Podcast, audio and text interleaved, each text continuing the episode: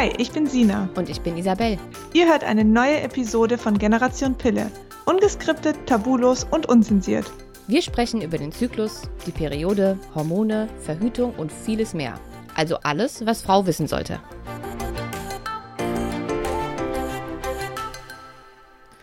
Einen wunderschönen guten Tag und herzlich willkommen zu einer neuen Podcast-Folge von Easy und mir, Generation Pille.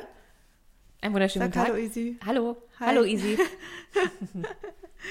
ähm, wir haben auf Instagram einen Aufruf gestartet und zwar wollten wir eure Fragen, die euch brennend interessieren, rund um das Thema Frauengesundheit, ähm, weiblicher Zyklus, Pille, was auch immer, was euch auf dem Herzen liegt. Und ja, jetzt haben wir Fragen gesammelt. Es waren knapp 50, 60 Fragen. Wir haben, wir können natürlich leider nicht auf alle eingehen, ähm, aber wir haben uns welche rausgepickt die auch mehrmals kamen und werden die jetzt in dieser Folge besprechen. Ja, wir gucken mal, wie weit wir kommen. Genau. So, starten wir einfach direkt, oder? Damit wir ja keine Zeit verlieren. Ja, leg los. Ähm, ich lege los. So, also beginnen wir mal mit der Frage, kann man den Eintritt der Menstruation beschleunigen? Ich habe seit drei Monaten die Pille abgesetzt und habe seitdem keine Menstruation und keine Libido. Vor allem die Libido ist ein großes Problem. Ähm, ja, also zum einen ähm, kann man die Menstruation beschleunigen. Also Isabel. ich finde, Isabel, ja. ich finde das Wort beschleunigen schon mal erstmal per se scheiße, weil man seinen ähm, Zyklus, seinen Körper zu etwas zwingen möchte, was er gerade aus irgendwelchen Gründen nicht kann. Und wenn die Menstruation ausbleibt oder der Eisprung ausbleibt, dann hat der Körper dafür einen Grund. Der macht nie irgendwas ohne Grund und er arbeitet nie gegen euch. Der arbeitet immer nur für euch. Was bedeutet, die Frage ist, warum kann dein Körper gerade keine Menstruation äh, erschaffen, sozusagen? Und gerade nach dem Absetzen der Pille ähm, ist das eigentlich normal, dass es erstmal ein bisschen Chaos gibt. Und mhm. ähm, wer sich auf unserem Blog, unserem Podcast, auf Instagram oder auch in unseren Büchern schon mal irgendwie ein bisschen eingelesen und eingehört hat, weiß, dass die Pille nicht nur hormonelles äh, Chaos nach dem Absetzen verursachen kann, sondern eben auch einen Rattenschwanz mit sich zieht an Dingen, die während der Einnahme passiert sein können, wie beispielsweise, dass die Darmflora drunter gelitten hat, dass die Leber überlastet ist, dass ähm, die Nebennieren sehr gestresst sind und die Stresshormone einfach sehr hoch sind, dass ein Haufen Vitalstoffe fehlen und das alles kann dazu führen, dass der Körper erstmal streikt und sagt, nö, mache ich jetzt nicht. Kann ich nicht, habe ich gerade keine Kraft für. Was bedeutet, es wäre erstmal sinnvoll herauszufinden, was dieser ganzen Punkte auf dich zutrifft, das zu beheben und da kommt mhm. auch die Menstruation wieder. So einfach ist das. Ja. Also da kann ich vielleicht noch kurz aus meiner eigenen Geschichte. Ich habe ja eineinhalb Jahre auf die Periode gewartet ähm, war nicht immer schön und ich habe mir natürlich auch viele Sorgen gemacht, aber als es dann mal Klick gemacht hat in meinem Kopf, dass ich eben meinem Körper, mein, meinen Körper irgendwann mal unterstützen muss, ähm, dann habe ich wirklich Fortschritte gemerkt, auch wenn nicht sofort nach vier Wochen die Periode kam. Ich habe Veränderungen an der Haut gemerkt, in der Stimmung, Libido. Also der Körper signalisiert da schon, wenn du an der richtigen Baustelle gräbst und arbeitest. Und dann kam meine Periode und die kam seitdem wirklich perfekt wenn man in einem weiblichen Zyklus das Wort perfekt überhaupt nennen kann, aber sie kam einfach sehr, sehr regelmäßig, sehr angenehm. Ja. Ja. Und der zweite Teil der Frage mit der Libido, da bist du der Pro. Mit Libido ähm, habe ich nichts am Hut. Ja, zu Libido habe ich ja auch eine Story gemacht, die findet ihr auf Instagram in den Highlights. Ähm, ist natürlich auch ein großes Thema. Aber auch da gibt es natürlich eine Ursache und in den meisten Fällen ähm, hängt das Testosteron damit zusammen. Das wird ja unter den antiandrogenen Pillen gehemmt und wenn die dann abgesetzt werden, dann braucht der Körper manchmal eine Zeit, dieses Testoster Testosteron zu regulieren. Ähnlich wie bei einer Periode dann auch. Da ähm, muss man A, dem Körper ein bisschen Zeit geben und B, kann man aber natürlich auch unterstützen, indem man die Ursache für sich findet. Ähm, das kann zum Beispiel eben sein, die Hormone ins Gleichgewicht zu bringen. Ähm, das kann, können auch die Nebennieren sein, die einfach also Stress, also Nebennieren hängen mit Stress dann zusammen und wenn man vermehrt Stress hat, dann kann der Körper auch ähm, sich mal gegen eine sexuelle Lust entscheiden. Also hängt ja oft irgendwie auch zusammen, wenn man viel Stress hat. Deswegen ähm, kann Stress da eine Rolle spielen. Aber schaut dazu auch gerne mal auf dem Blog, da gibt es zehn Tipps ähm, zum Thema Libido. Und ähm, ja, Selbstbefriedigung finde ich auch immer eine sehr schöne Sache. Einfach mal ausprobieren, weil es bei dem Thema Libido wirklich wichtig ist, dass das Gehirn einfach wieder positive Erlebnisse ähm, mit dem Thema Sex in Verbindung bringt.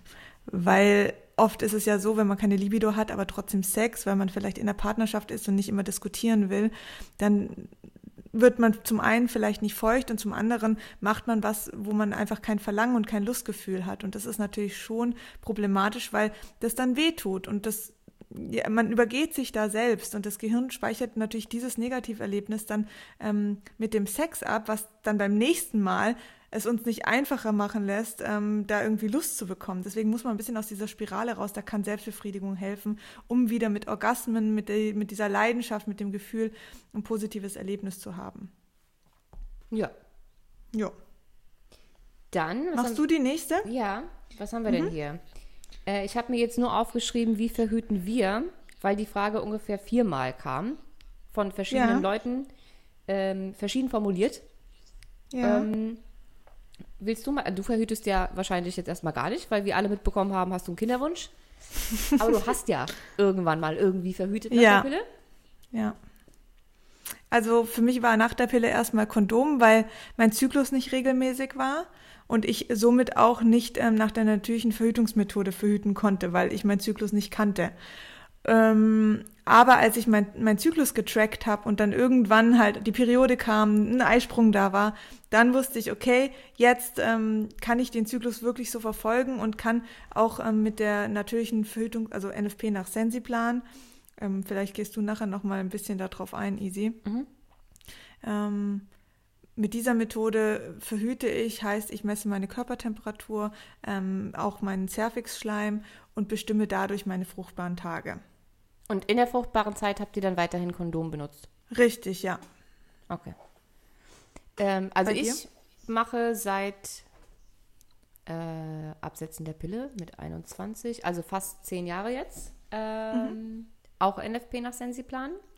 Zu dem Zeitpunkt, als ich damit angefangen habe, gab es allerdings noch nicht so viele äh, Informationen. Es gab auch keine Apps oder Zykluscomputer oder sonst irgendwas Hilfreiches. Das heißt, ich habe das ganz, ganz klassisch gelernt mit ähm, einem Zyklusblatt, einem Stift und damals noch einem analogen Thermometer. Also die Dinger, die du dann abschütteln musst. Ne? Die mhm. haben keine Anzeige, so ganz steinzeitmäßig. Mhm.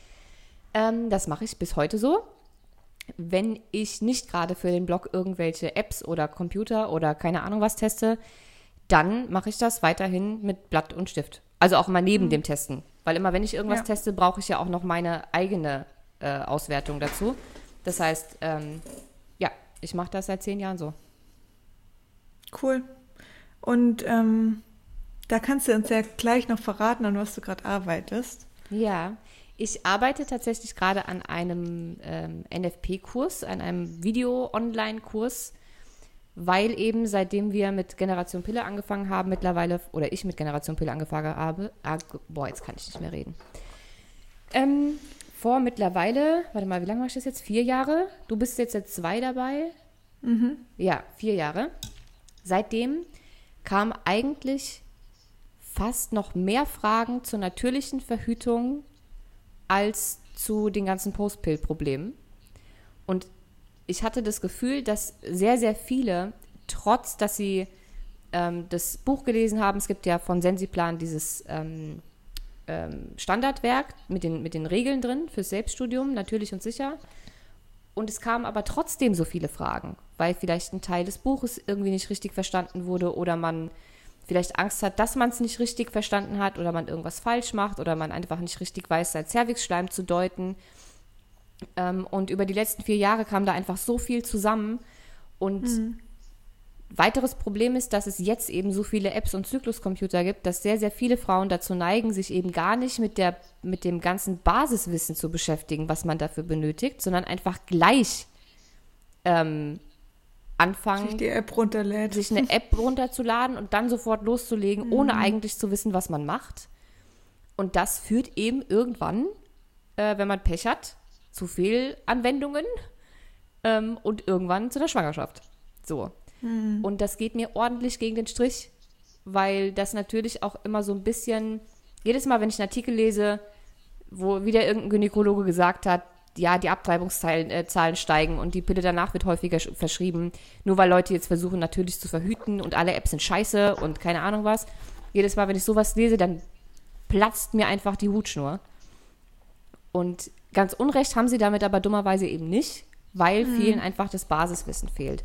Und das war der Grund für mich zu sagen, okay, das, was gerade an Wissen da ist, reicht offensichtlich den meisten noch nicht oder sie fühlen sich damit noch nicht sicher genug oder sie finden den Zugang dazu irgendwie nicht. Und deswegen habe ich gedacht, ich mache dazu nochmal einen Online-Kurs, wo man wirklich Stück für Stück, angefangen bei der Biologie und Anatomie und Wissenschaft hinter der ganzen Sache bis hin zu jeder einzelnen Regel, ähm, auch wie der Zervixschleim wann wie aussieht und wie man den richtig bestimmt, ähm, alles komplett in einen Videokurs zu packen mit ähm, sozusagen auch Wissenstests zwischendrin, damit man auch selber sein Wissen prüfen kann und auch nachprüfen mhm. kann, ob man das auch wirklich verstanden hat. Ähm, mit Zyklusblättern, mit allem, was man braucht, diesen einen Test äh, diesen einen Test, diesen einen Kurs zu machen, um den Leuten das Verständnis für diese Methode einfach ein bisschen näher zu bringen und zu hoffen, dass sie dieses Wissen auch anwenden, egal ob sie das jetzt mit Blatt und Stift machen wollen oder mit einer App, damit sie einfach das Basiswissen dafür haben. Und daran arbeite ich gerade und drehe mir sozusagen den Wolf, ähm, weil es sind viele Videos, es sind sehr viele Videos, die dafür gedreht werden müssen. Und äh, ja, da stecke ich gerade mittendrin und man kann den Kurs, solange ich noch nicht fertig bin mit dem ganzen Gedrehe, momentan auch noch im Presale kaufen. Da kostet der halt weniger als dann am Ende. Ähm, und für den Fall, dass jetzt jemand dabei ist, der sich den Kurs ähm, kaufen möchte, das kann man machen auf äh, www.nfp-online-lernen.de. Das können wir in die Notes packen. Werbung Ende. Unten. Richtig. ähm, ja, super, dann gehen wir mal zur nächsten Frage direkt mhm. über. Ähm, ist auch eine NFP-Frage. Und zwar, wann kann ich mit NFP im Zyklus anfangen? Ich habe einen sehr unregelmäßigen Zyklus, möchte aber mit NFP anfangen. Kann ich nun während des Zyklus einfach anfangen oder sollte ich lieber auf meine Periode warten und dann mit Tag 1 starten? Also mit NFP, wenn man das mit Regelwerk anwenden möchte, bitte erst zum ersten Tag der Periode, weil das der Zyklusbeginn ist. Ähm, wenn man aber vorher sich schon mal dran gewöhnen möchte, zu messen und so weiter und so fort, dann kann man natürlich vorher schon mal loslegen, ähm, sich anzugewöhnen, morgens nach dem Wachwerden direkt die Temperatur zu messen. Man kann auch schon mal anfangen, die in irgendein Zyklusblatt, ich sage Blatt, nicht App, weil wenn man das in der App einträgt, kann das sein, dass sie das irgendwie in irgendeinen Algorithmus mit einbindet und dann für die nächsten Zyklen irgendwie durcheinander ist. Ähm, aber man kann das durchaus schon mal auf dem Zyklusblatt eintragen und sich an diese ähm, Routine gewöhnen. Aber die Regeln anwenden oder irgendwie auswerten ähm, kann man noch nicht, wenn man damit während eines laufenden Zyklus beginnt. Also immer erst bis zum ersten Zyklustag, also Start der Periode, warten. Okay. Gut. So, was haben wir denn hier noch? Ähm, ich könnte die Frage noch ganz kurz beantworten. Die hat so halb was mit NFP zu tun. Gibt es äh, eine Temperaturhochlage ohne Eisprung oder kann ich davon ausgehen, dass ich einen Eisprung hatte, wenn die Temperatur ansteigt und in der Hochlage bleibt? Das ist ganz schnell beantwortet. Es gibt keine Hochlage ohne Eisprung. Jetzt muss man nur wissen, dass man die Hochlage auch richtig sieht. Also wenn die Temperatur kurz hochgeht und dann wieder runter geht, dann ist es natürlich keine stabile Hochlage. Wenn die Temperatur aber oben bleibt bis zur Menstruation, dann kann man davon ausgehen, dass man einen Eisprung hatte. Das geht ohne Eisprung nicht. Weil das Progesteron, was da nach dem Eisprung gebildet wird, dafür zuständig ist, dass die Temperatur ansteigt. Ohne Eisprung kein Progesteron, ohne Progesteron keine Hochlage. Okay. Ähm, ich habe noch eine Frage zum Thema Koffein. Hat zu viel Einnahme von Koffein eine Kaffee ein Kaffee pro Tag einen großen Einfluss auf den Zyklus. Ich trinke seit zwei Monaten täglich Kaffee und meine Periode verspätet sich seither um drei bis vier Tage. Würde mich nur wundern, äh, würde mich nur wundern nehmen. Okay, das egal. Also es geht, ich habe mich verlesen. Ähm, es geht darum, ob ähm, Koffein grundsätzlich einen Einfluss hat auf den Zyklus. Mm, theoretisch gesehen, ja. Also ich würde nicht sagen, dass es dazu jetzt irgendeine Studie gibt, die belegt, dass ja. wenn du so und so viel Gramm Koffein am Tag zu dir nimmst, irgendwas mit deinem Zyklus passiert oder so. Es muss auch nicht direkten Einfluss auf Östrogen oder Progesteron haben. Aber der Zyklus ist sehr davon abhängig, dass das ganze Hormonsystem funktioniert. Ähm, und der Zyklus ist eigentlich immer das Letzte, was reagiert. Weil vor dem Zyklus ist noch, also wenn man jetzt mal so die, die äh, Hackordnung abarbeitet, dann fängt die Hackordnung oben, oben an im Gehirn bei der Hypophyse, beziehungsweise erst Hypothalamus, dann Hypophyse, Schilddrüse, Nebennieren und dann erst irgendwann der Zyklus. Und die Nebennieren sind eigentlich das Organ, was hauptsächlich ausschlaggebend ist, dass alles funktioniert, weil wenn die gestresst sind, wenn die irgendwie Stress empfinden und Stresshormone ausschütten, dann hat das einen Einfluss auf den Eisprung. Der kann sich dadurch verschieben oder ganz ausbleiben. Mhm. Und wenn man Koffein zu sich nimmt, zu viel Koffein zu sich nimmt, ich kann jetzt nicht sagen, warum das bei äh, dir jetzt schon nach einer Kaffeetasse so ist. Hätte ich jetzt nicht vermutet, ehrlich gesagt, aber dann sind wahrscheinlich die Nebennieren sowieso schon mit anderen Dingen noch beschäftigt, wenn da eine Kaffeetasse schon ausreicht. Aber Kaffee erhöht ähm, beim, also direkt nach dem Trinken eigentlich Cortisol und Adrenalin. Deswegen mhm. macht Kaffee ja wach. Ne? Ja. So. Und ähm, wenn das dauerhaft passiert, dann kann das schon sein, dass das einen Einfluss auf die Stresshormone hat und die Stresshormone einen Einfluss auf den Zyklus. Ich habe das bei meiner, also ich merke es mit meiner Haut. Ich ähm, trinke, ich glaube seit einem halben Jahr oder so, eigentlich nur noch entkoffinierten Kaffee ähm, weil mir Koffein so in dem Maße, also eine unheimliche innere Unruhe bringt. Selbst schon eine Tasse. Und diese Unruhe, das ist einfach ganz klar, dass da mein, meine Nebennieren arbeiten.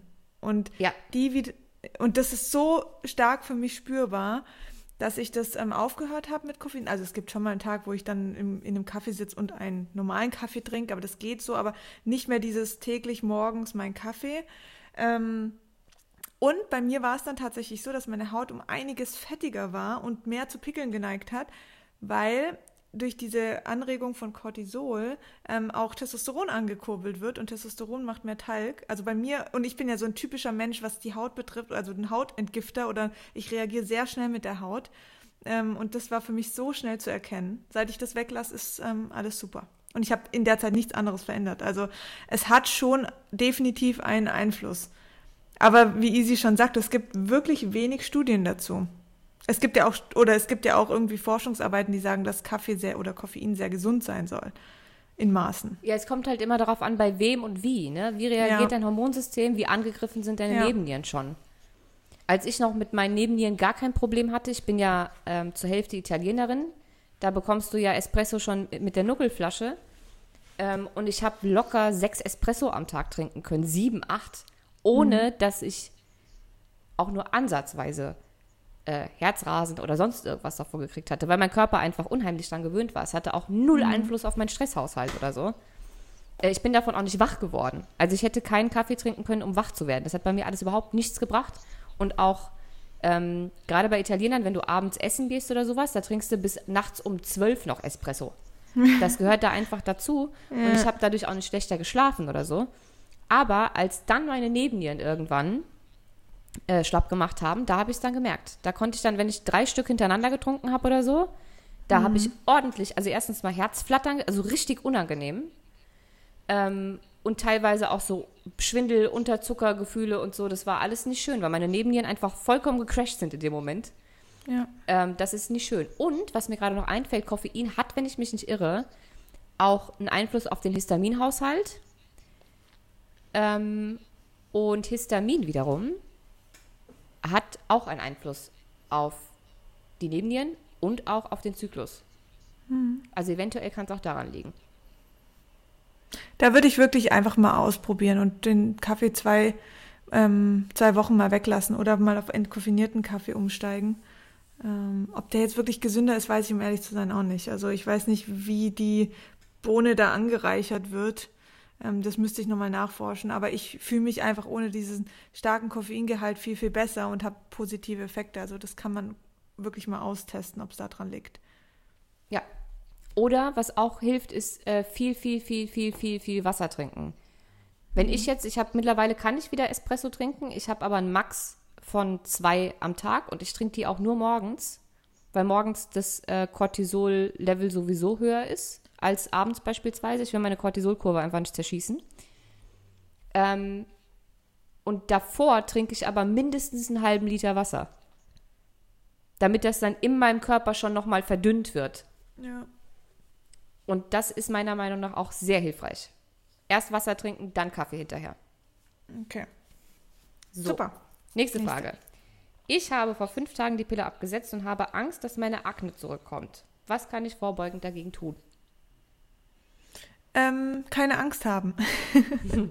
das, sagst du, das sagst du jetzt, oder? Das sagt sie so einfach. Ja, ich weiß, wie das ist. Ich hatte ja auch, ähm, also ich habe die Pille ja genommen aufgrund von Akne und mit dem Absetzen war, kam bei mir auch die Panik hoch. Wird es jetzt wieder so? Und ähm, es gibt nie einen richtigen Zeitpunkt für Akne. Man, man braucht es einfach nicht oder Pickel oder unreine Haut, was auch immer. Ähm, trotz allem ist es sehr wichtig, sich keine Panik zu machen, weil diese Panik, und da sind wir wieder bei dem Cortisol und bei den Nebennieren, ähm, regt einfach auch unsere Nebennieren an. Das ist Stress für den Körper. Und Stress für den Körper bringt ihn aus dem Ungleichgewicht. Ähm, und das wiederum, also äh, Cortisol, also Nebennieren reagieren auf Stress, Cortisol wird ausgeschüttet, mehr Testosteron wird produziert, mehr Testosteron produziert mehr Talg. Und mehr Talg verstopft die ähm, Hautkanäle, die Porenkanäle und kann da dann einfach zu Unreinheiten, Mitessern oder eben auch Entzündungen führen. Das ist also was, was sehr wichtig ist, sich da nicht unter Druck zu setzen. Ähm, natürlich können Unreinheiten entstehen. Häufig ist es auch wirklich so, dass bei denen, die eben aufgrund ähm, ihrer Unreinheiten die Pille genommen haben, dass die eventuell auftreten, die können aber auch sehr schnell wieder gehen. Also da darf man sich wirklich nicht verrückt machen. Und wenn sie bleiben und, und kommen, dann gibt es auch da Lösungen. Also es gibt immer eine Ursache für diese unreine Haut. Man muss damit nicht leben. Auch wenn man viele Sachen probiert. Ich habe ja ein Buch darüber geschrieben und manche Sachen funktionieren bei Menschen, bei manche eben nicht. Das muss man einfach für sich herausfinden, die Ursache finden. Da spielt die Ernährung eine Rolle, Stress eine Rolle. Ähm, der Darm, die Leber, das sind so ein paar Baustellen, die man da angehen muss. Aber jede Beschwerde hat eine Ursache und jede Ursache schreit nur so förmlich nach einer Lösung. Ich glaube, das ist was, was man prinzipiell für alles, was nach der Pille Absolut. passieren kann, sagen Absolut, kann, dass man ja. aufhören sollte, der Pille die Schuld dafür zu geben. Weil das Einzige, was passiert, ich meine, ja, die Pille kann Vitalstoffe gekostet haben, bla bla, das ist alles ganz klar. Mhm. Aber es ist ja dann nicht mehr die Pille, die dran schuld ist und auch nicht das Absetzen, ja. dass einem irgendwas fehlt oder hormoneller Entzug oder was einem da alles erzählt wird, sondern der Körper zeigt dir einfach ganz deutlich, mit mir stimmt was nicht.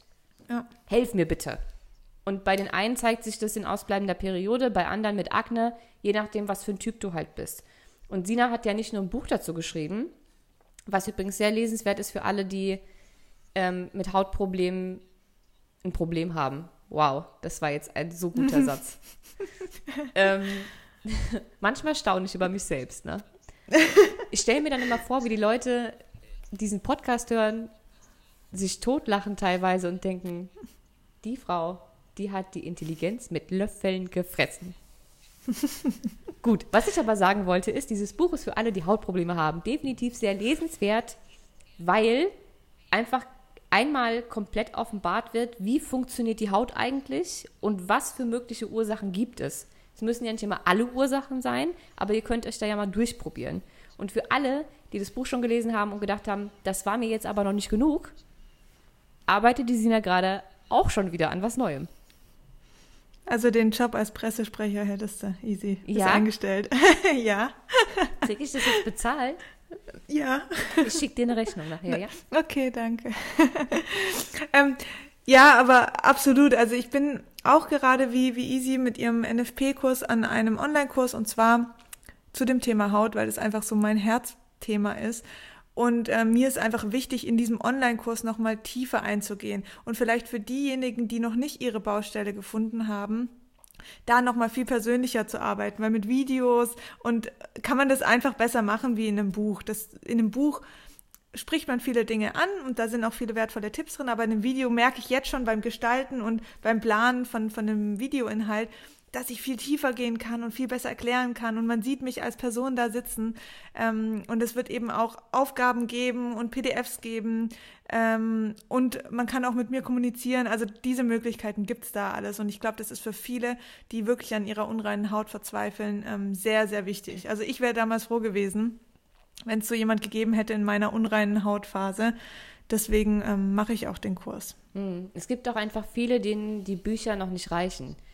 Wir kriegen ja, ja, auch ganz oft immer noch Nachrichten von Leuten, die beispielsweise auch bei, bei Pille gelesen haben und dann sagen, sie haben schon alles umgesetzt, die Vitalstoffwerte stimmen, der Darm ist jetzt wieder in Ordnung, aber keine Ahnung, der Zyklus ist immer noch nicht regelmäßig. Was mache ich denn jetzt?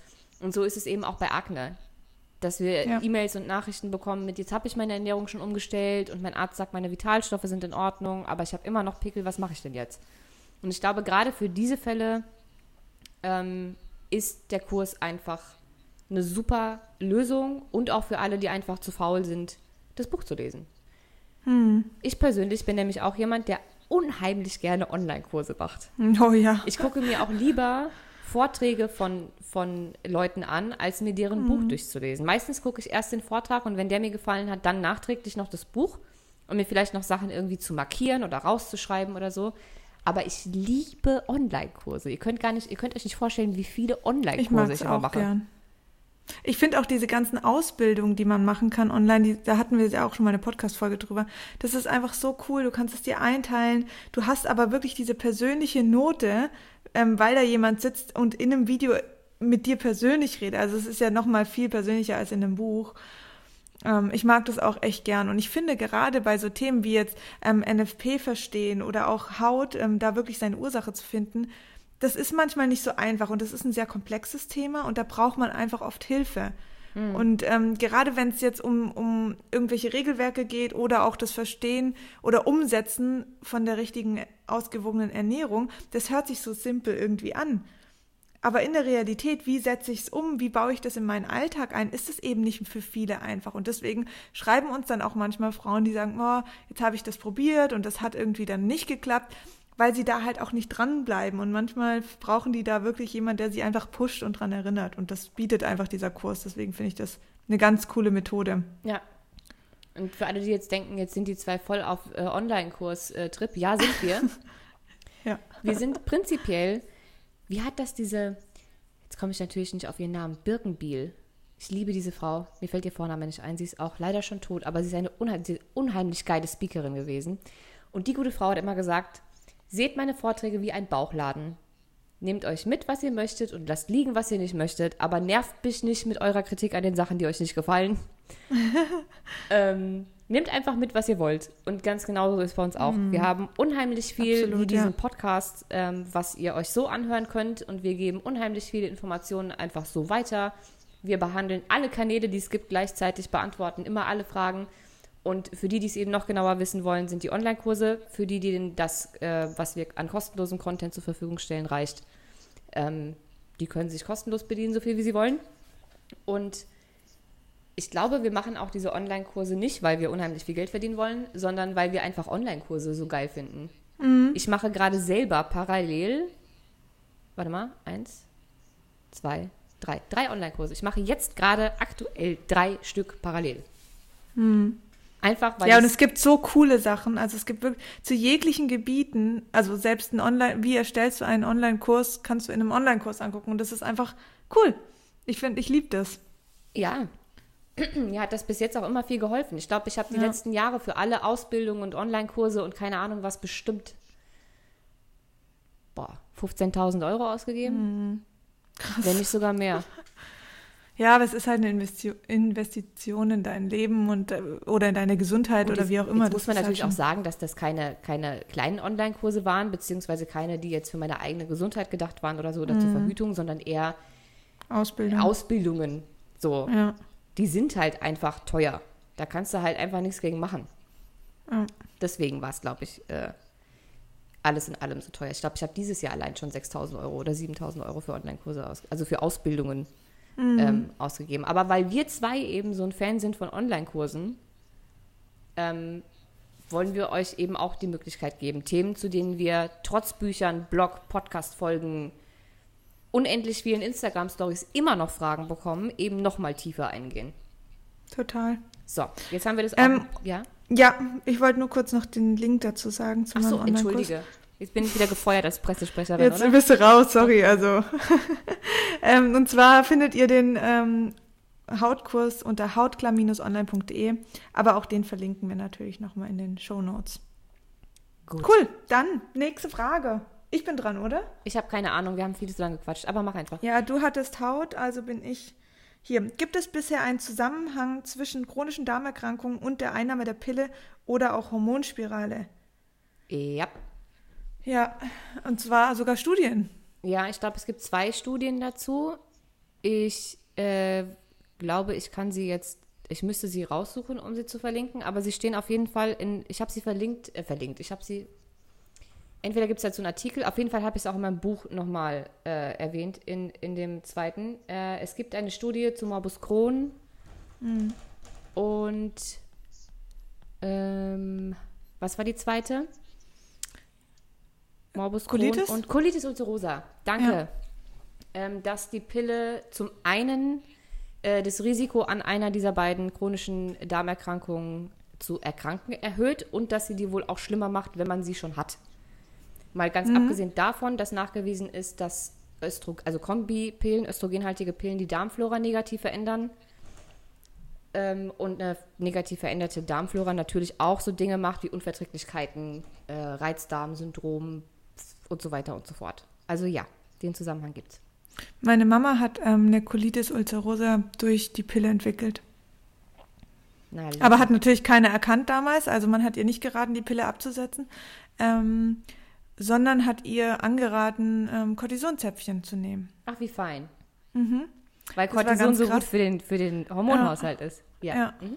Und beim Darm darf man halt auch nicht vergessen, der steht im super engen Zusammenhang mit Psyche und Gehirn. Und wenn, also meine Mutter hatte wirklich regelmäßige Schübe, ganz schlimme Schübe, wenn sie Stress hatte oder wenn es ihr nicht gut ging. Und das war schon echt eine heftige Zeit. Und dann hat sie die Pille abgesetzt und hat auch ähm, komplett auf irgendwelche Antibiotika oder Cortisonkuren verzichtet und ähm, hat es mit natürlichen Heilmitteln und vor allen Dingen Vitalstoffen super gut hinbekommen. Also wirklich.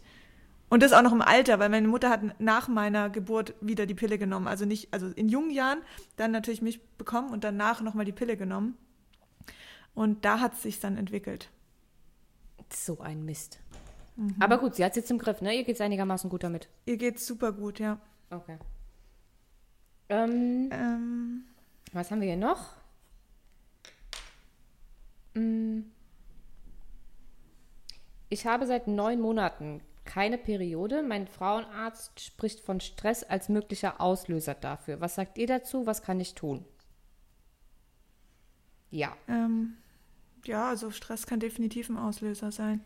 Ich glaube, wir hatten vorhin ja auch schon erwähnt, was Stress genau alles macht. Mhm. Ähm, ich werde irgendwann mal dazu nochmal eine, eine separate ähm, Folge aufzeichnen, was für den Körper alles Stress bedeutet oder für die Nebennieren und was dann genau passiert. Weil mhm. eigentlich ist es einfach so, dass wenn die Nebennieren äh, zu gestresst sind und zu viele Stressoren auf einen einwirken, dass dann der Körper überhaupt nicht mehr richtig funktioniert. Weil wenn die Nebennieren aktiviert sind und äh, Stresshormone ausschütten, dann ist der Körper in Alarmbereitschaft. Dann ist das falsche Nervensystem aktiv, nämlich das sympathische Nervensystem, nicht das parasympathische. Und im sympathischen Nervensystem agieren wir im Überlebensmodus. Und dann ist eben ähm, kein Eisprung angesagt und alle möglichen sinnvollen äh, Körperfunktionen, die eigentlich für uns normal und wichtig sind, wie beispielsweise die adäquate Verdauung, ähm, funktionieren dann einfach nicht mehr so, wie sie eigentlich funktionieren sollten. Das heißt, Stress kann so gut wie alles im Körper lahmlegen, allen voran einfach das Hormonsystem. Und das kann schon damit zusammenhängen. Ähm, die Frage ist allerdings, was stresst dich? Es muss nicht sein, dass es ein psychischer Stress ist, kann, muss aber nicht zwangsläufig, weil für den Körper theoretisch gesehen alles Stress ist, was ihm nicht gut tut.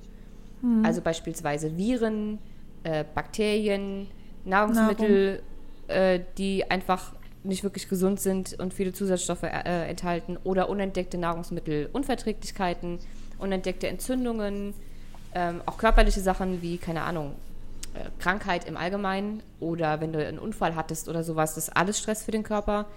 Genauso wie alle möglichen emotionalen, ähm, unschönen Zustände Stress für den Körper sein können. Es kann alles Stress für den Körper sein. Vitalstoffmängel sind Stress für den Körper. Ähm, eine schlechte Darmflora ist Stress für den Körper, eine überlastete Leber ist Stress für den Körper. Deswegen sagen wir ja immer, dass wir nach dem Absetzen der Pille diese ganzen einzelnen Baustellen, die wir immer und immer und immer und immer wieder wiederholen, die wir auch heute schon wiederholt haben, alle erstmal abgrasen müsst und das alles in Ordnung bringen, bevor euer ganzer Körper wieder richtig funktionieren kann. Das mhm. heißt, auch in diesem Fall würde ich nicht nur nach dem offensichtlichen Stress suchen, sondern auch alles andere, was ich gerade aufgezählt habe, nochmal in Betracht ziehen. Fällt dir dazu ja, weil ein? ich, ja, also ich finde es immer, Ärzte sagen das immer sehr schnell und sehr gern, dass es eben am Stress liegt. Oft machen sie auch eine Partnerschaft dafür ähm, ähm, verantwortlich, was halt auch immer, also wenn du mit so einer Info aus so einer Praxis läufst, dann, dann stehst du erstmal da und weißt eigentlich genauso wenig wie davor. Das heißt, ähm, es geht jetzt nicht darum, dass man hier alles, also dass man durchs Leben fliegen muss und das kann man auch von heute auf morgen nicht, sondern ähm, es ist okay, mal Druck und Stress auf der Arbeit zu haben, das können wir alle nicht vermeiden oder dass wir uns mal Sorgen machen, sondern da geht es eher wirklich ähm, so ein bisschen seine Energieräuber, die großen Energieräuber zu ähm, definieren. Also was, was kostet mich wirklich Energie? Das ist natürlich alles, was Easy jetzt erstmal gesagt hat, was körperlich ist, aber auch emotional. Dinge, Menschen, die dir nicht gut tun, die immer negativ sind, neg äh, negative Nachrichten, die unser Unterbewusstsein also wirklich ständig manipulieren, sind auch Dinge, die stressen uns. Und ähm, da muss man einfach erstmal so ein bisschen aufräumen, weil wenn man mit so einer Info erstmal da rausläuft, dann ist man ja eigentlich sofort schon gestresst, weil man gar nicht so richtig fassen kann, was ist jetzt dieser Stress. Ja, und das Ding ist, man sollte, also erstens erklärt einem Arzt natürlich nicht, was für den Körper Stress ist und wie das überhaupt ja. alles funktioniert, deswegen nimmt man das schon mal eher so weniger ernst. Mir hat man das damals auch immer gesagt, sie haben zu viel Stress mhm. und ich habe gesagt, ja, ja, halt's Maul. Aber ähm, ist halt einfach ein Fakt. Und auch ich wusste nicht, ja. was für den Körper alles Stress ist. Und man darf auch keine Angst vor Stress haben. Der Körper, wenn er gesund ist und nicht zu viele Stressoren hat, und ich rede jetzt nicht von Arbeit oder sowas, sondern von allem anderen, was ich auch gerade erklärt habe, ähm, dann kommt er auch mit einem einer Trennung gut klar oder mit ja. Stress mit dem Freund oder mit einem Trauerfall oder mit einer hektischen Woche oder einem hektischen Monat auf der Arbeit oder so. Das ist nicht das Problem. Stress ist ja was Gutes, dass der Körper, also nicht Stress ist was Gutes, aber die Reaktion des Körpers ist eigentlich was Gutes, dass er sagt, okay, da ist jetzt gerade was, das müssen wir jetzt erledigen. Da ist Gefahr, da ist, keine Ahnung, gerade Notfall, ne? wir schmeißen jetzt mal kurz unser Notfallsystem an. Das Wichtige ist nur, dass es wieder abgebaut wird. Und das wird es eben nicht. Und der Körper ist nicht mehr so stressresistent, wenn zu viele Stressoren da sind. Und nach dem Absetzen der Pille ist es so, dass das Stresslevel auf körperlicher Ebene, also die Nebennieren, sowieso schon gestresst sind, weil die Pille nachweislich den Cortisolwert erhöht. Hm. Das heißt, die haben sowieso schon die ganze Zeit doppelt gearbeitet. Ohne dass du irgendwas gemacht hast, waren die schon gestresst, einfach nur durch die Pille. Ja. Und dann wirst du natürlich weniger stressresistent. Und dann ist es auch was anderes, wenn dann auf der Arbeit zu viel Stress ist, weil deine Nebennieren sowieso schon keinen Bock mehr haben. Mhm. Und wenn alles das ausgemerzt ist, du alle toxischen Leute aus deinem Leben entfernt hast beispielsweise, du deine Ernährung einmal kritisch überprüft hast, deine Vitalstoffwerte überprüft hast, was für dich getan hast und deine Nebennieren sich wieder entspannen und dieses, ähm, dieses Fass voller Stressoren immer leerer wird, sodass es nicht mehr sofort überläuft, dann macht auch normaler alltäglicher Stress nichts mehr aus. Ja, absolut. Weil der gehört halt dazu. Und eigentlich ja. kann der Körper das auch, wenn eben nicht das Fass schon bis oben hin voll ist. Total. Nächste Frage. Super. Mm. Ähm, männliche Hormone nach dem Absetzen der Pille, pendeln die sich irgendwann wieder ein? Ähm, ja, können. Also definitiv, der Körper ist ja so ähm, perfekt aufgebaut, dass er das schon auch wieder hinkriegen kann. Aber das ist eigentlich auch genau das, was wir die ganze Zeit sagen. Es gibt eben zum einen braucht der Körper Zeit, um sich zu regulieren und auf der anderen Hand braucht er manchmal auch Unterstützung. Und das sind genau diese Sachen, Darm, Leber, Vitalstoffe, ähm, Stress redu produzieren. Das sind so Dinge, die sind einfach, das sind essentielle Bausteine.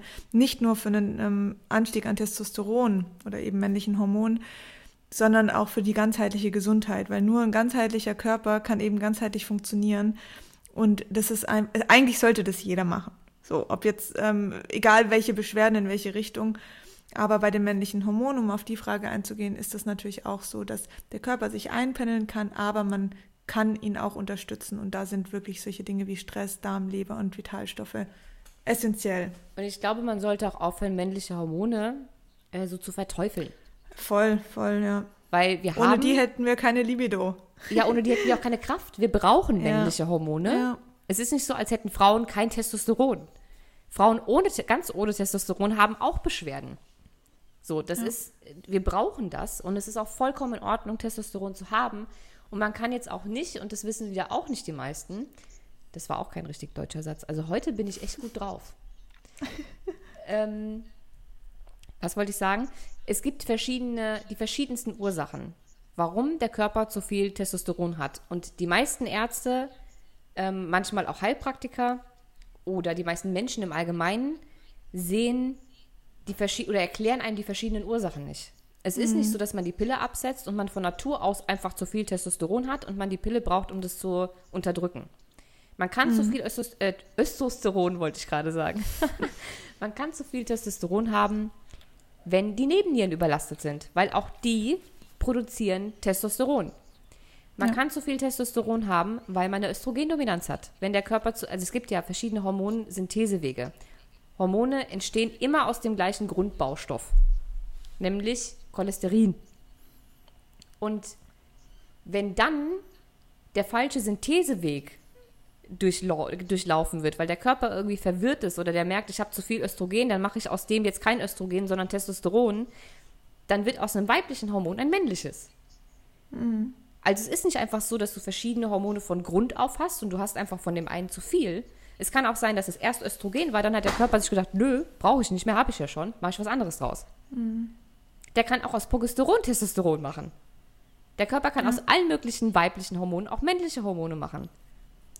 Das kann also sehr viele Gründe haben, warum das nicht richtig funktioniert. Und es ist einfach wichtig, dass man ähm, auch dafür mit jemandem die Ursache findet. Und ich hatte, ähm, ich weiß nicht, die meisten werden wahrscheinlich wissen, dass ich dreimal PCOS hatte.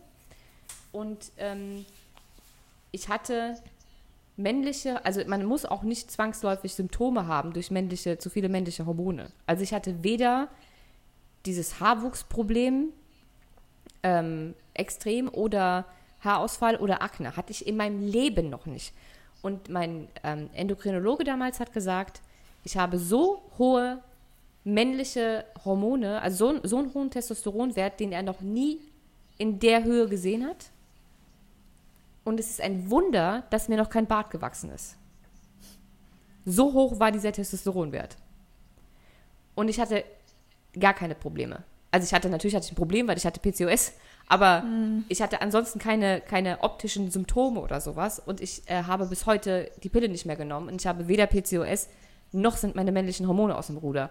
Also das kann sich schon alles wieder normal einpendeln. Das wollte ich damit sagen. Und es muss auch nicht zwangsläufig ja ähm, die Symptome machen, vor denen jeder Angst hat. Ja, ich bin fertig. Super. So. Du bist dran. Weißt du, ich bin dran? Ja. Hm. Okay, warte, nee, doch. Das mit den neun Monaten keine Periode hatten wir besprochen, ne? Ja. Was haben wir hier noch? Ähm, macht es Sinn, sich für den NFP-Kurs anzumelden, wenn man derzeit noch die Kupferspirale trägt? Die beantworte ich ganz kurz, weil über den Kurs haben wir schon gesprochen. Ähm, wenn du nach der Kupferspirale NFP machen möchtest, dann macht das auch Sinn, sich währenddessen ähm, anzumelden. Ich bin sowieso dafür, ähm, wenn man auch noch die Pille nimmt und NFP machen will, später sich das Wissen, bevor man die Pille absetzt, schon mal anzueignen. Man kann zwar währenddessen noch nicht wirklich den Zyklus irgendwie tracken oder richtig loslegen, aber das Wissen kann man sich schon mal aneignen. Und wenn man die Kupferspirale hat, kann man parallel dazu mit NFP schon loslegen, weil die Kupferspirale den Zyklus nicht beeinflusst. Das heißt, man kann währenddessen schon NFP machen. So. Nächste Frage. Hm, Tipps bei PMS. Die Pille ist für mich ähm, absolut keine Option mehr, aber ich habe jetzt von meiner Frauenärztinnen ein Gelbkörperhormon verschrieben bekommen. Gibt es noch Alternativen?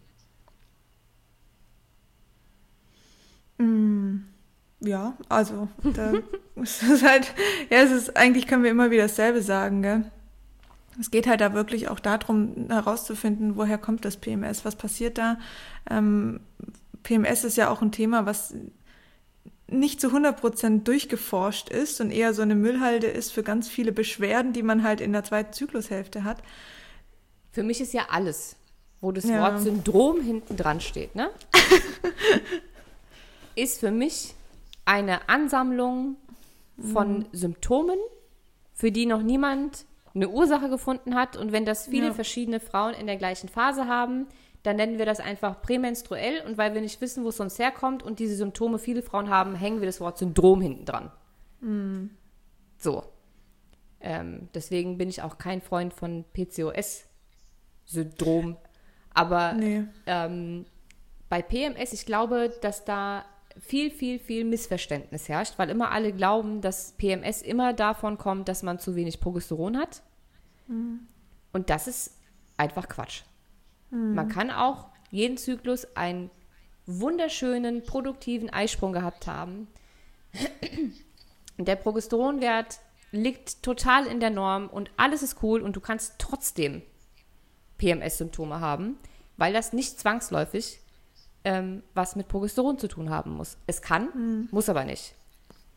Es kann auch an fehlenden Vitalstoffen liegen. Es kann auch an irgendwas psychosomatischem liegen. Es kann an allem möglichen Entzündungen. liegen. Entzündungen äh, ja. falsche Ernährung, Histamin. Es kann alles Mögliche sein. Und da einfach ein Gelbkörperhormon drauf zu klatschen, ist halt nicht die Lösung. Weil selbst wenn ein Progesteron, also Gelbkörpermangel, die Ursache sein sollte, was nicht unbedingt so sein muss, aber selbst wenn, dann ist die Frage, was ist da schiefgelaufen? Mhm. Weil der Körper sollte ja gerade wenn er noch jenseits der Wechseljahre ist, selber in der Lage sein, einen Eisprung auf die Beine zu stellen, bei dem der Gelbkörper so groß ist, dass genug Progesteron gebildet wird für die zweite Zyklushälfte. Wenn das nicht so ist, ist die Frage, warum? Also hatte ich gar keinen Eisprung oder habe ich unregelmäßige Eisprünge? Dann ist die Frage, warum habe ich keinen Eisprung? Mhm. Wo ist da jetzt das Problem? Es kann sogar sein, dass das Problem gar nicht das fehlende Progesteron ist, weil die die Eibläschen, die Eizellen, die Follikel, die reifen ja in der ersten Zyklushälfte. Und dafür ist das Östrogen verantwortlich. Wenn ich also nicht genug Östrogen habe, dann reifen meine kleinen Eizellen nicht und dann springt auch nichts. Also habe ich dann vielleicht ein Problem mit meiner Eireifung. Mhm. Die, die, äh, das Ergebnis daraus ist dann, dass ich auch zu wenig Progesteron habe, weil kein Ei gesprungen ist. Aber das fehlende Progesteron ist nicht der Grund für den fehlenden Eisprung. Das heißt, anstatt da mhm. jetzt einfach Progesteron drauf zu klatschen, wäre die Frage, warum hatte ich keinen Eisprung? Mhm. Gleiche Frage stellt sich, wenn ich zwar einen Eisprung habe, aber trotzdem zu wenig Progesteron. Warum ist der Gelbkörper so klein? Wird auch mit der Eireifung zu tun haben. Also, äh, oder es fehlen Vitalstoffe, weil auch die werden gebraucht, um Eizellen heranwachsen zu lassen. Deswegen, ähm, für mich ist grundlos irgendwelche, ob bioidentisch oder homöopathisch oder synthetisch äh, oder pflanzlich irgendwas Hormonwirksames irgendwo einzusetzen, wo die Ursache nicht geklärt ist, ist für mich niemals eine Lösung. Ja, und man findet halt, das finde ich echt kritisch, weil das ist wirklich dieses Problem, da sind so viele Beschwerden werden unter diesem PMS, ähm, also in Anführungsstrichen Krankheitsbild geparkt, was super kritisch ist. Also das kann Hitzewallungen, ähm, Stimmungsschwankungen, unreine Haut, Blähbauch, die werden alle unter diesem Thema PMS geparkt und dafür gibt es dann irgendeine Lösung. Es gibt ja auch irgendwelche PMS-Tabletten oder wie jetzt diese Gelbkörperhormone oder sonst was. Und ich finde das echt kritisch. Also da würde ich lieber auf die einzelne Beschwerde gehen und da halt den Weg verfolgen, wo diese Beschwerde herkommt. Ja, definitiv. Ja. Das würde, Aber das ist, ja. Das würde auch gleich zur nächsten Frage. Das ist jetzt meine Frage. Jetzt mal gut, jetzt hast du schon zwei gemacht. Aber die passt so gut zu dem Thema. Meine passt aber besser. Wetten nicht. Stell sie. Schere, Stein, Papier. Okay. Schere, Stein, Papier. Jetzt haben wir beide Schere gemacht. Oh, scheiße. Nochmal. Schere, Stein, Papier. Nochmal. Schere, Stein, Papier. Ach komm jetzt, schon wieder Schere. Das ist Gedankenübertragung. Schere, Stein, Papier. okay, es wird nichts. Jetzt haben wir beide Stein. Okay, Easy, ich gebe dir den Vortritt. Mach du doch ruhig deine dritte Frage in Folge. Aber die passt. Ja. Mhm. Nein, jetzt gebe ich dir den Vortritt. Wir machen meine danach. Wir müssen okay. uns eh beeilen. Wir sind schon bei 50 Minuten. Ja. ähm, und wenn man auf hormonähnliche Substanzen verzichten möchte, was fällt da genau darunter? Ähm, bioidentische Hormone, hom homöopathische Poten potenzierte Hormone, ich habe ja auch einen Sprachfehler, Phytohormone und Lebensmittel mit Hormonwirkung. Ja, ja, ja, ja und ja. Ja. Also alles, alles was, ja, also auch Phytohormone, ähm, die irgendwie durch Pflanzen generiert werden, die können sehr, sehr, sehr stark auf deinen eigenen Hormonhaushalt wirken und können den ähm, im schlimmsten Fall auch zerschießen. Ja, definitiv. Das, deswegen darf man Pflanzen nicht unterschätzen. Also ich finde Pflanzen eine tolle Möglichkeit, aber nur weil es eine Pflanze ist, hat sie nicht irgendwie eine, eine geringere Wirkung oder sonst was. Und wenn man die einfach so nimmt, ähm, ohne da eine richtige Dosierung zu finden oder zu schauen, ob sie überhaupt zu einem passt, kann das wirklich nach hinten losgehen. Ach, was habe ich mich da schon zerschossen mit? Hoi, hoi, hoi. Ja, ja. Also es ist nicht so, dass wir komplett gegen sowas sind, mhm. aber es behandelt oder löst niemals die Ursache, weil ich sage es jetzt, glaube ich, heute bestimmt schon zum zehnten Mal gefühlt, Hormone und hormonelle Beschwerden sind niemals ähm, ohne genauere Ursache und Hormone sind das, was als letztes reagiert. Wenn die Hormone im Arsch sind, dann ist vorher schon alles andere im Arsch gewesen und das muss mhm. repariert werden, damit die Hormone wieder funktionieren. Nicht die Hormone ja. müssen repariert werden. Die reagieren immer zuletzt. Deswegen, wenn, es kann sinnvoll sein, in manchen Fällen sowas einzusetzen. Aber es tut mir leid, wenn ich das jetzt so klar sage, das ist nicht eure Entscheidung. Geht mit solchen Themen zum Heilpraktiker, zu einem naturheilkundlichen Arzt, zu wem auch immer und besprecht das mit denen. Es kann sein, dass wenn ihr starke Symptome habt, der Heilpraktiker oder die Heilpraktikerin oder der Arzt oder die Ärztin, wer auch immer, euch sagt, okay, probiert's mal mit Phytohormon, also Pflanzenstoff XYZ, das kann jetzt erstmal gegen das und das Symptom helfen, wenn die Symptome wirklich stark sind. Aber zeitgleich wird auch immer die Ursache mit behandelt. Das heißt, das ist keine, keine Langzeitanwendung oder sowas. Auch ein Heilpraktiker oder so macht das nur, um euch in einer gewissen Situation aus einem Symptom rauszuhelfen, behandelt aber immer die Ursache mit. Und das könnt ihr, wenn ihr das selber ausprobiert, gar nicht machen. Ihr mhm. wisst nicht, welches welcher Pflanzenstoff für eure Hormonschieflage wirklich der richtige wäre. Oder wie man das richtig dosiert, wann man das richtig nimmt. Es gibt Dinge, die nimmt man den ganzen Zyklus. Es gibt Dinge, die nimmt man auf gar keinen Fall abends, weil man sonst nicht mehr schlafen kann. Es gibt Dinge, die nimmt man nur in der ersten Zyklushälfte. Es gibt Dinge, die nimmt man nur während dem Eisprung. Es gibt Dinge, die nimmt man nur nach dem Eisprung. Macht's nicht alleine. Geht lieber zu jemandem, der sich auskennt und lasst euch da behandeln, anstatt alleine irgendwie rumzuprobieren und dann damit auf die Fresse zu fallen. Hm. Und auch jetzt passt die nächste Frage noch. Was haltet ihr von Mönchspfeffer? Hm. Du, du, du, ähm. ja, selbes. Also ich habe Mönchspfeffer noch nie probiert. Hast du es mal probiert? Mhm. Aber ich habe ah. ähm, ich habe Mönchspfeffer nicht so genommen, wie die meisten denken, dass es genommen wird oder aus den gleichen Gründen ich habe Mönchspfeffer nur genommen, als ich noch ähm, relativ starke äh, Menstruationsprobleme hatte, vor ein paar Jahren. Mhm. Da habe ich Mönchspfeffer äh, anstatt Schmerzmittel äh, genommen. Bevor ich wusste, dass das auch mit ah. Magnet und das, also das erstens wusste ich nicht, also vor sechs Jahren oder was war mir noch nicht klar, dass ähm, Menstruationsschmerzen eine Ursache haben und dass ich mich auch einfach darum kümmern könnte und die Schmerzen dann einfach weg sind. Oder dass äh, Magnesium und Magnesiumcreme und sowas sehr gut hilft, wenn man die auf den Bauch aufträgt. Ähm, deswegen habe ich, äh, weil ich noch nie gerne Schmerzmittel oder sowas genommen habe, damals zu Mönchspfeffer gegriffen.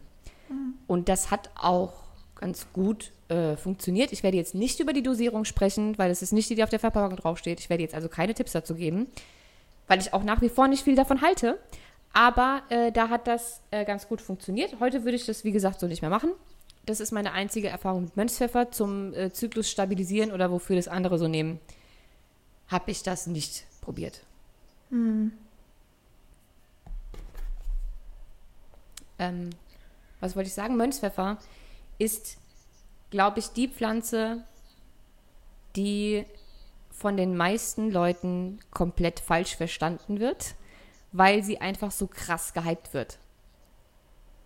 Weil jeder behauptet, Mönchspfeffer ist das Adaptogen, was ähm, den Zyklus stabilisiert. Egal in welche Richtung und egal warum er aus dem Lot ist, du nimmst Mönchspfeffer und alles ist wieder okay.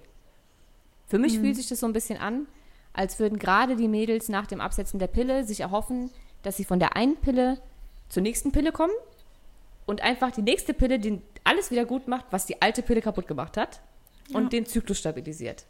Und so einfach ist es nicht. Weil Mönchspfeffer eine Pflanze ist oder ein Pflanzenstoff ist, der nur eine bestimmte Wirkung hat. Und nur bei Zyklusproblemen, die diese eine Ursache haben, kann Mönchspfeffer helfen. Mhm. Bei allen anderen einfach nicht. Und das sind tatsächlich die wenigsten. Mönchspfeffer mhm. hilft also nicht bei Postpill-Amenorrhoe, also wenn die, die Periode ausbleibt nach Absetzen der Pille. Oder bei zu vielen männlichen Hormonen oder bei PCOS. Oder hilft nicht. Es hilft einfach nicht. Weil Mönchspfeffer hat die Hauptwirkung, dass es den Prolaktinwert senkt. Und wenn der Prolaktinwert erhöht ist, dann funktioniert der Zyklus nicht richtig, weil, wie hoffentlich oder eventuell auch nicht, die meisten wissen, ist Prolaktin das Hormon, was ausgeschüttet wird, um den Milch, Milch, oh wow, den Milchfluss anregt. Ähm, das heißt also, wenn der Prolaktinwert erhöht ist, außerhalb einer Schwangerschaft ähm, oder wenn du gerade äh, ein Kind gekriegt hast, dann denkt der Körper aber trotzdem, okay, Prolaktin ist erhöht, ich glaube, ich muss stillen, also habe ich irgendwie wahrscheinlich ein Kind. Und mhm. dann will der Körper gerade nicht nochmal schwanger werden. Mhm. Also kommt das Hormonsystem durcheinander, weil der Eisprung unterdrückt wird und so weiter und so fort. Und erhöhtes Prolaktin kann auch Brustspannen machen und so weiter und so fort. Und durch den Eisprung, der nicht mehr stattfindet, wenn das erhöht ist oder zumindest nicht mehr so produktiv stattfindet, die Eireifung wird unterdrückt. Also es kann sowohl Östrogen als auch Progesteron beeinflussen und setzt irgendwie alles lahm. Wenn das erhöht ist und dadurch Zyklusprobleme entstanden sind, dann kann Mönchspfeffer helfen. Bei allem anderen eher weniger. Mhm. Das sind nämlich dann die Frauen, die durch Mönchspfeffer, weil sie gar nicht die richtige Probleme Ursache kriegen. hatten, der Zyklus sich verlängert, die Akne bekommen, noch mehr Probleme bekommen oder keine Ahnung, was passiert. Mönchspfeffer hilft nicht bei jedem. Und wenn ihr nicht wisst, ob ihr die richtige Ursache habt, um diese Pflanze anzuwenden, dann lasst es einfach sein. Ja.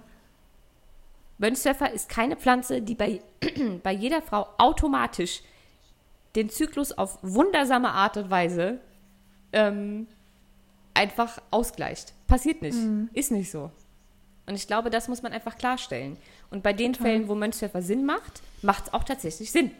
Da ist es eine super Pflanze, kann 1A helfen, wunderbare Erfindung, ganz, ganz toll. Aber eben nur, wenn die Indikation stimmt. Wie bei mhm. allen anderen Sachen auch. Das war mein Wort zum Dienstag. Super. Ich ja. würde auch sagen, da machen wir Schluss, oder? Ja, ich glaube, wir haben alle Fragen durch. Also zumindest schaffen wir jetzt auch nicht mehr. Nee, das wird, jetzt sind wir schon bei einer Stunde. Ähm, machen wir aber gerne nochmal. So, so eine Runde. Finde ich auch ganz cool. Ja, also ich hatte jetzt tatsächlich noch zwei oder so offen. Hattest du noch welche offen? Ähm, ja, also es sind noch einige offen, aber so, die wir jetzt rausgepickt haben, wäre es nur noch eine. Aber ich glaube, dass so eine Stunde jetzt auch eine gute Zeit ist. Ja. Wir wollen euch ja jetzt auch nicht überfordern. Ja. Gut. Super. Dann? Dann. ähm, auf jeden Fall vielen Dank fürs Zuhören. Wir hoffen, ihr konntet da so ein bisschen was für euch mitnehmen. Ähm, wie der Bauchladen, wo Easy vorher erzählt hat, nimmt das, was ihr möchtet und den Rest lasst ihr einfach da. Genau. und ja, ihr wisst, wo ihr uns findet. Ähm, wir haben eine Facebook-Gruppe, die ist auch nochmal in den Notes verlinkt oder eben auch auf Instagram unter Generation Pille, wo wir halt auch viele ähm, Themen auch nochmal im Detail behandeln. In unseren Highlights findet ihr die ein oder anderen Sachen und auch in unseren Posts, wo wir eigentlich immer nur wertvollen Content liefern und nicht einfach nur Bildchen. Das ist uns ja ein, ein großes Anliegen. Also mhm. schaut da gerne mal vorbei, wenn ihr nicht uns eh schon folgt. Und ja, dann würde ich sagen. Wieder eingefallen als kurzes Schlusswort, von wem dieses Zitat mit dem Bauchladen kam. Verena Birkenbiel heißt die gute Frau. Ah, okay. Auch wenn sie schon von uns gegangen ist, wollte ich trotzdem noch äh, klarstellen, von wem ich dieses Zitat geklaut habe. Mhm. Das war mir jetzt noch ein Anliegen. Sehr schön. Ja, so. Und jetzt bin ich fertig. Gut, dann machen wir jetzt heute Schluss mhm. und wir hören uns in der Woche wieder. Ja. Bis nächste Woche. Und ja, macht's gut. Tschüss. Tschüss.